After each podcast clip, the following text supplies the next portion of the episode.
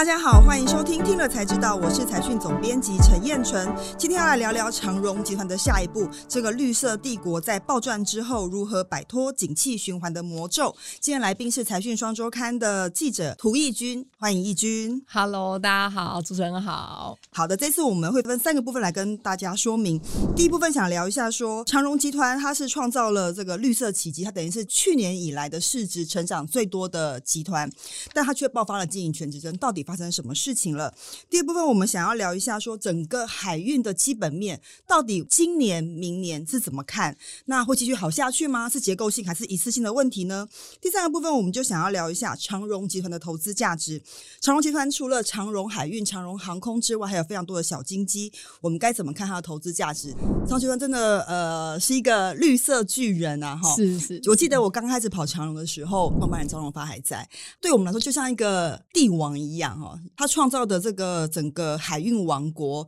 规模是非常庞大的。那现在到底发生什么事情了？为什么这个时候我们要讨论长荣集团呢？啊、其实就是像刚刚主持人总编刚刚讲的，其实，在张荣发他带领了整个长荣帝国，从海运来出发，然后延伸到这个航空啊、陆运，他造就了整个集团非常的壮阔。然后刚好又在碰上了这个海运的狂潮，整个运价指数往上飙，所以带动了整个长荣集团的表现是，不管是在市值或股价，或者是整个基本面都非常的好。可是就在这样的状况之下，刚好因为张荣发他有四个这个儿子，那刚好呢，这个目前是以这个他的大儿子张国华在掌政。不过刚好或许市场上都还在讲说，其实就是因为长荣集团太好了，而且过去呢，张国华就把他的弟弟啊，像是张国伟、张国正或者是张国明，就排除在整个经营权之外，所以这些弟弟其实一直都想要重回整个长荣集团的想法。那刚好呢，因为碰上这个集团市值也是非常好，现在也刚好碰上整个集团子公司或是整个控股的长虹国际爆发，开始要开始董监改选，所以这些弟弟呢也是有企图想要重新执掌长荣集团的想法，所以在最近才会有这个经营权之争的发生哦。对，我为各位读者跟观众、听众朋友稍微解释一下，这边长荣集团的创办人张荣发有四个小孩了哈，就是依序是张国华、张国明、张国正以及他二房。所生的张国伟哈，那我们一般最了解大概是张国伟，因为他做了星宇航空，然后因为他亲切的作风，大家都非常了解张国伟。但事实上，大阿哥是张国华。但其实我可以稍微讲一段这段历史，就是说，其实原本张荣发是想交棒给张国华的，但是因为大阿哥改革创新的动作很大，惹怒了老陈，老陈就去跟张荣发告状，所以后来有一阵子呢，就是张国华就从这个接班梯队被剔除了。好，再来是张国。名哈，这个二阿哥。张国明因为早期被绑架过，所以他行事作风非常非常的低调。他其实基本上不在台面上出现，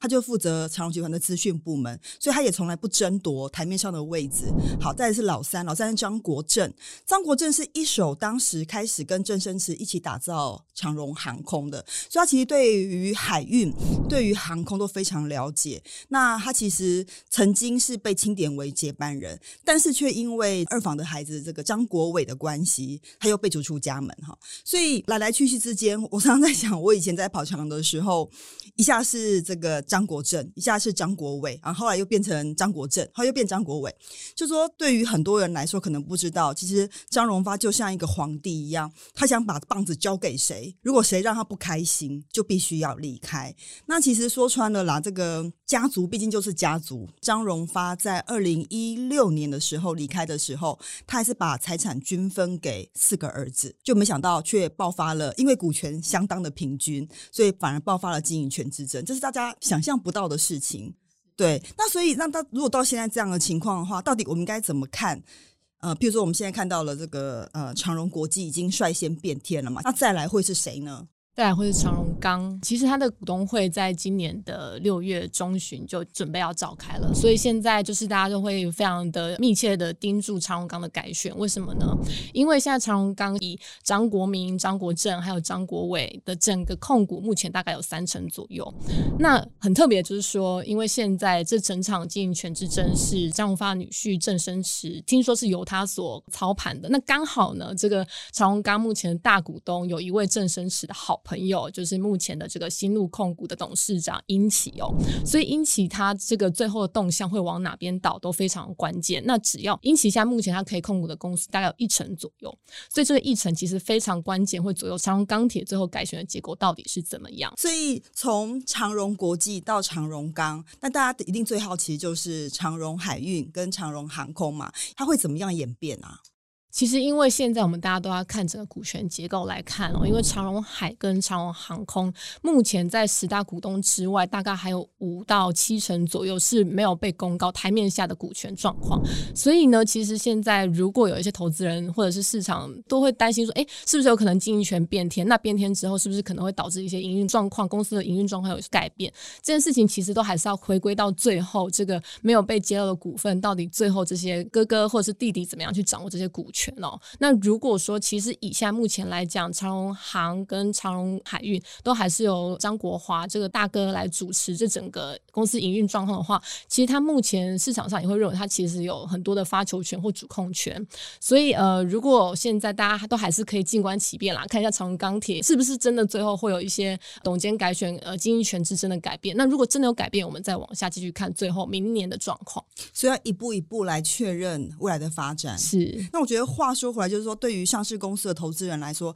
他当然要非常关心经营权之争，因为它代表的是他未来公司的走向。会怎么样走？因为毕竟领导人会决定公司的一切，所以我们就会继续观察。那阿高也会帮我们继续的追踪下去，看看长荣集团到底要往哪里走。好，接下来我们进入第二个部分，大家投资人最关心的了哈。长荣集团只是海运里面的一个标的而已，但最重要的是海运的景气到底是一次性的还是结构性的好哈？这件事情大定非常好奇，所以这个部分想请阿高来解惑一下，到底全球的海运市场今年还是会跟去年一样好吗？明年还是会续好吗？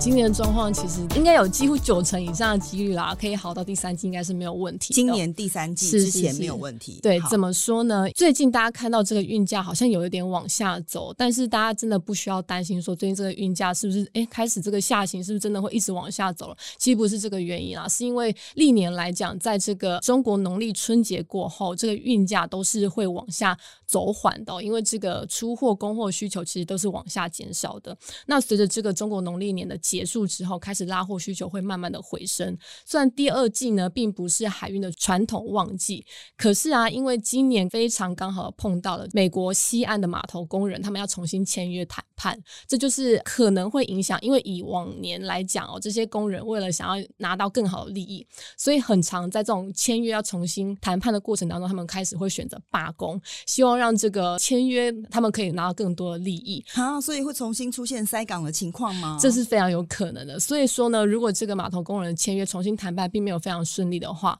市场不管是法人或是航运内的人士都会认为说，哎，这个可能会加深塞港的状况。再来，刚好又开始面临第三季是海运的传统旺季，所以有这个码头工人要重新签约，然后又开始要即将来到了旺季，而且因为刚好在第二季末到第三季初又会是长约的转换季，那因为现在运价这么的高，所以长约的谈判其实会非常有利的，这个基期会慢慢的往上垫高，所以这件事情其实就会让这个。厂商的获利其实是非常稳定的，可以持稳在这个地方。可是第四季开始，现在大家会看得不太明确的原因，就是因为从第四季开始，慢慢的，因为旺季也结束了，那这个新船，因为这几年的状况实在太好了，全球的航商都在非常积极的造船，所以从第四季开始，新船就会慢慢的下水。那到了明年呢，有航运人士就说，这真的是明年跟后年将会是整个航运史上新船下水量最多的两年，有些人会担心说，是不是真的可能会供过于求？只是在长荣的法说当下哦，这个他们的谢慧泉总经理就有说，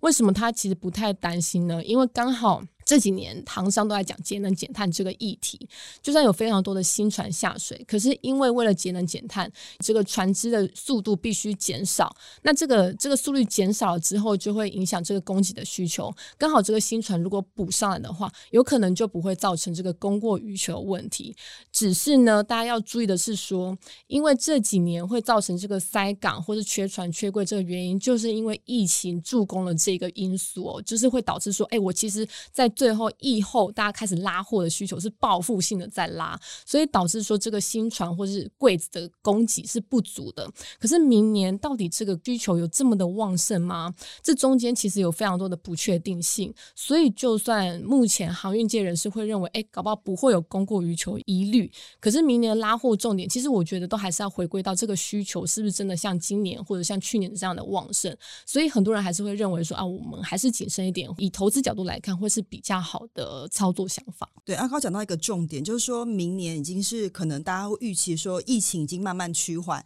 那个当时因为疫情而急动的这个报复性需求可能会慢慢的减缓，所以等于是呃需求又可能减缓，更何况现在油价造成可能的通膨，又会影响到经济的发展，这是很很高的可能性。再就是说新船下水的量非常的多，所以看起来从明年开始海运市场会有一场淘汰赛，可能整体的运价还是会维持在相当不错的水准，但是要像去年或前年一样大赚暴赚的情况，可能比较不容易，就要真的要各凭本事了啦。应该说去年大家都一起好，但接下来可能就要看各自的竞争力的情况了。那其实我们看到国外的航运商的股价表现，其实也是非常不错的啊。但最近台湾的航运的股价表现很弱吼。其实是我觉得最近航商的股价非常的好。其实就像我们台湾啊，最近富贵三雄都公布了股利状况都非常的好。对，好多哦。对，可是因为国外对这件事情真的非常的买单，所以整个状况股价都会是扶摇直上。可是回归到台湾，台湾其实因为呃，我觉得不只是基本面问题啊，筹码面其实也会左右整个股价的走势。那去年如果真的有在关注航运的投资人，一定都会知道，去年真的一度长飙到两百三十三元左右之后，可能因为当冲或是很多这种喜欢做短线投资人进来之后，有一度重挫大概五六成左右。所以其实大家都要知道说，哎，虽然现在大家对于直利率这件事情是非常的好的，但是因为里面的筹码其实结构还是比较混乱的。另外一部分人也会认为说，哎，这个基本面到底看到第三季之后状况，第四季怎么样，未来怎么样，其实都还有很多不确定性，所以才会导致说，哎，台湾的这个股价似乎好像没有跟上目前国际的走势哦。就大家很怕赚了股息赔了股价啦，对，是这样子，所以等于是边走边看，摸着石子过河。不过刚刚高已经帮我们分析了明年可能的状况，所以等投资人要提高警觉，就是更要偏重在好的公司上面，不会大家一起好了这样子。好，接下来部分我们想要回到长荣集团，就长荣集团其实长荣航空、长荣海运之外，其实还有非常多的小金鸡，更何况其实最引人关注就是长荣海运刚办完了减资这样的事情，我们该如何看长荣海运减资后的投资价值，以及长荣小金鸡表现该如何呢？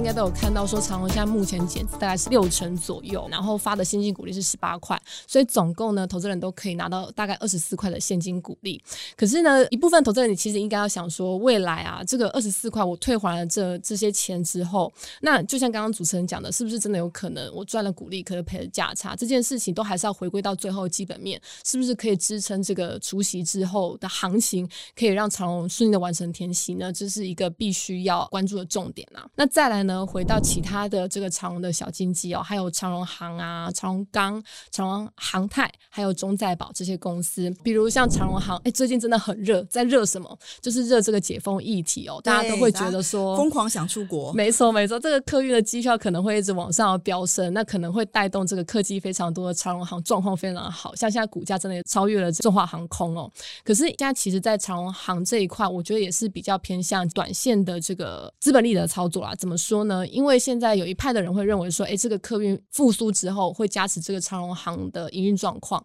那可是呢，如果像可以想象，在疫情之前，其实长荣航空或者是华航都是以这个客运为主的这个航空公司哦。可他们其实，在疫情之前的营运状况其实都是非常的普通的，甚至有几年还是发不出鼓励的状况，甚至是亏损的状况。那就算这个这个客运的机会才回来了之后，这个可以持续到多久呢？或许投资人可以再多多想想看。对。而且大家不是想象说，如果一旦可以恢复出国，票价一定很贵，座位一定很少，或许也不是那么好赚耶。对于航空公司来说，是，而且还有像刚刚那个总编主持人有讲的哦，这个油价成本可能也是会左右这个长荣航空的营运非常关键的一个地方。好，所以短期看起来长荣航空是有话题性的，是。那长期的话，我们可以看谁？长期的话，其实大家可以来看关注一下长荣钢。或者是这个长隆航太哦，怎么说呢？因为长隆钢它做的是钢构，那这几年呢，台商回流或者是这个呃电子厂的扩厂潮，其实非常的热络。那这个钢铁其实一直都是一个刚性的需求啦，所以对于